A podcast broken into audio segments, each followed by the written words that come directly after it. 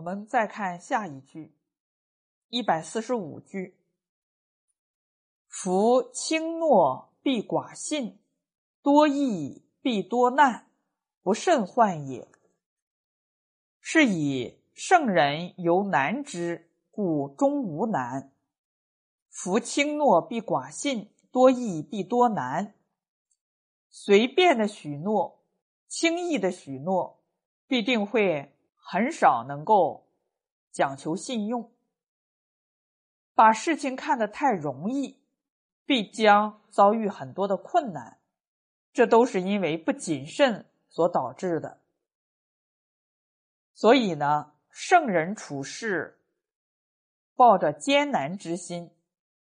即使是圣人做事呢，还抱着艰难之心，所以终究没有患难之事。《弟子规》上也提醒我们啊：“是非宜勿轻诺，苟轻诺进退错。”我们要答应一件事情之前，首先要慎密的考虑一下这件事我能不能够答应。如果这件事不适合答应，但是我轻易的答应了，那无论是进还是退，都是两难了。比如说，有的人喝醉酒了，喝得高兴，一拍胸脯说：“这件事你放心，包在我身上了。”结果第二天酒醒了，才发现呀，这件事不像想象的那么容易。但是呢，已经答应人了，不办呢，哎，又失去了。信用办呢又很难办到，这样就会导致进退两难的境地。所以呀，不要随便的许诺，随便许诺的人往往不能够信守承诺，所以就很少能够讲求信用。在《论语》中也说：“君子欲讷于言而敏于行。”君子在言语上应该迟缓。但是在行为上要敏捷、雷厉风行。为什么不轻易的言语呢？这里边就讲了多易必多难。一开始认为这个事情太轻易了，考虑不周，那么后面呢就会出现很多的困难，这都是由于不谨慎所导致的。我们看呢，现在有很多。国家呢都采取民主选举，结果这个民主选举的候选人呢，在演讲的过程中，为了获得更多的选票，都是想方设法的承诺了很多选民的要求，把这个话呢尽量往漂亮处讲，大家一听他讲的好，就都去投他的票了，这就是因为没有圣贤教诲做指导的原因。你看呢？如果学了这句话，就知道了，多易必多难。一个人认为事情很轻易，而且很轻易的许诺，他很难兑现自己所承诺的话。那么这样的选民呢，他就不会轻易的去选举这样巧言令色的人，只是在言语上置事于好听。但是呢，没有真才实德，没有内心的仁德。我们在生活中很多的时候发现呢，那些真正能干事的人，其实是默默无语的人。他把事情做成了，但是不善于去表功，也不善于自夸，但是做起事情很卖力。往往很多重要的事情啊，都是由这些人做出来的。所以呢。孔老夫子提醒我们呢，既要听其言，还要观其行。君子不以言举人，不要因为这个人说的很好听，就对他委以重任。如果他对你做出了很多的承诺，但是呢，事后发现都不能够实现，到时候再后悔，那就已经晚了。所以不守信用呢？实际上是一个人没有德行的表现。我们讲仁、义、礼、智、信，这个信呢是做人最起码的品德要求。但是现在很多人都不把不讲信用啊作为是一种道德低下的表现了，说谎骗人、随意的答应别人、不守承诺，已经习以为常了。比如说呢，在一个名牌高校啊，一个非常著名的学院，汇聚着全国各地的高考状元。因为你不是高考状元呢，基本上不能考上这所大学。结果有一个省的高考状元啊，他连续三次报考这个大学，而且连续三次啊都是高考状元。那很多人就说了，既然是高考状元，为什么还需要考三次呢？因为现在呢，大家对高考很关注，对高考状元啊也是中奖。如果你是省的高考状元，这个省政府就会给你啊十万元的奖金，这是鼓励人们好学上进。但是这个人呢，他拿了这十万块钱的奖金，觉得这个钱很好赚，结果上了几天学就退学了，第二年又重新参加高考，在参加高考的过程中啊，哎，又发挥出色。第二年又是高考状元，结果又拿了十万块钱的奖金。哎呀，他觉得这个钱很好赚啊，高考状元就可以拿十万块钱奖金。结果第三年又退学了，再重新参加高考，结果还是高考状元。看这个人聪明不聪明啊？确实很聪明，不聪明怎么能得高考状元呢？但是呢，不守信用。那么这一年呢，他考到了哎这个著名的大学的著名学院。每到期末考试的时候，就找不到他了。为什么呢？因为他被各个高校呃高中啊请去了，讲如何成为高考状元，为自己还找到了一个稳定的职业。能够来收取很多的钱，他的这种行为啊，他自己当然不以为耻，不守信用。你看，自己啊，觉得自己很聪明，同学也不觉得这有什么，还拿此津津乐道。所以你看，现在人不守信用啊，已经司空见惯了。比如说，我们开口说上上街去买东西了，哎。我们说过一会儿我们再来买，结果过一会儿就没有回来，结果怎么样呢？也不以为这是不守信用的表现，把它当成口头禅了。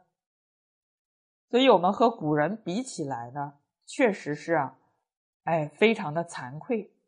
古人呢，他说一句话，他一定会做到，不需要签合同，你就能够信任他。甚至我们读那个季札挂剑，季札呢，他去出访，路过了徐国，身上带着一个宝剑，是作为出访的信物。结果这个徐国的国君呢，看着这个宝剑，左看右看，特别的欢喜，流露出一种爱慕的表情。这个季札呢，就能看出来，这个徐国的国君很喜欢这把宝剑。所以他在心里暗暗的许诺：当我出使任务完成之后，回来再路过徐国的时候，就把这个宝剑赠送给徐国的国君。结果他出使任务完成了，回来的路上呢，哎，又来到了徐国，但是发现啊，这个徐国的国君却过世了。季札怎么样呢？季札就来到了徐国国君的坟前，把这一把宝剑呀挂在他坟前的树上，然后啊恭敬的顶礼，默默的离开。他的童子看了就说啊：“您这样做是不是太过分了？因为这个徐国的国君已经过世了，而且您也并没有说出来要把这个宝剑送给他。”这个季札怎么说呢？他说：“我在内心中已经承诺了，不能够因为这个国君过世了，我就违背了自己内心的诺言。所以你看，这个古人他即使内心对人许下了承诺，他都不能够违背诺言，都要信守承诺。可是我们现在人呢？哎，随便的答应别人一件事，随便的说我要去干什么，但是啊，转头即忘，过了两天呢，没那么回事儿了，别人还在等着呢，他却好像没说过一样。所以，这个不守信用的问题呢，已经非常的普遍了。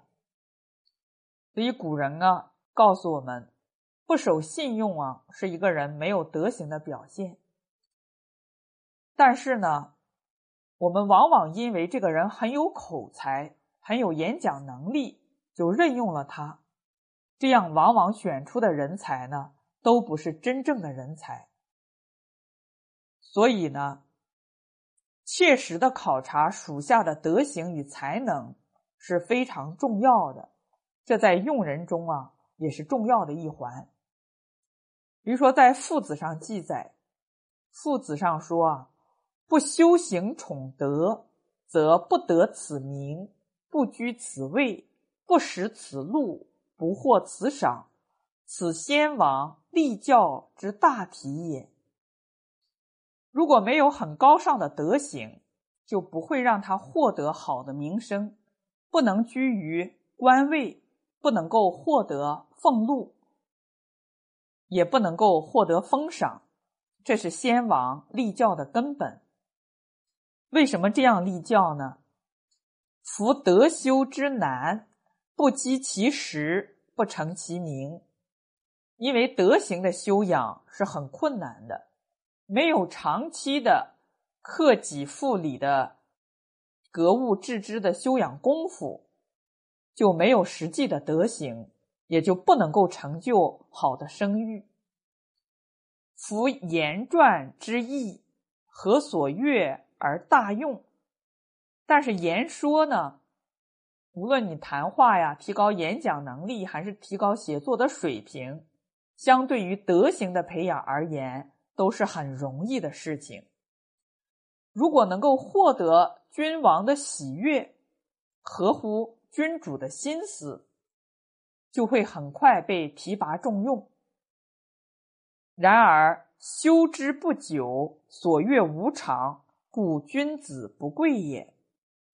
但是这个言语啊，包括你的演讲能力、写文章的能力，修学的时间。不需要太久，不像德行那样啊，需要日积月累的功夫，需要每一天反省自己、提升自己，而且呢，君主的喜好也会不断的变化。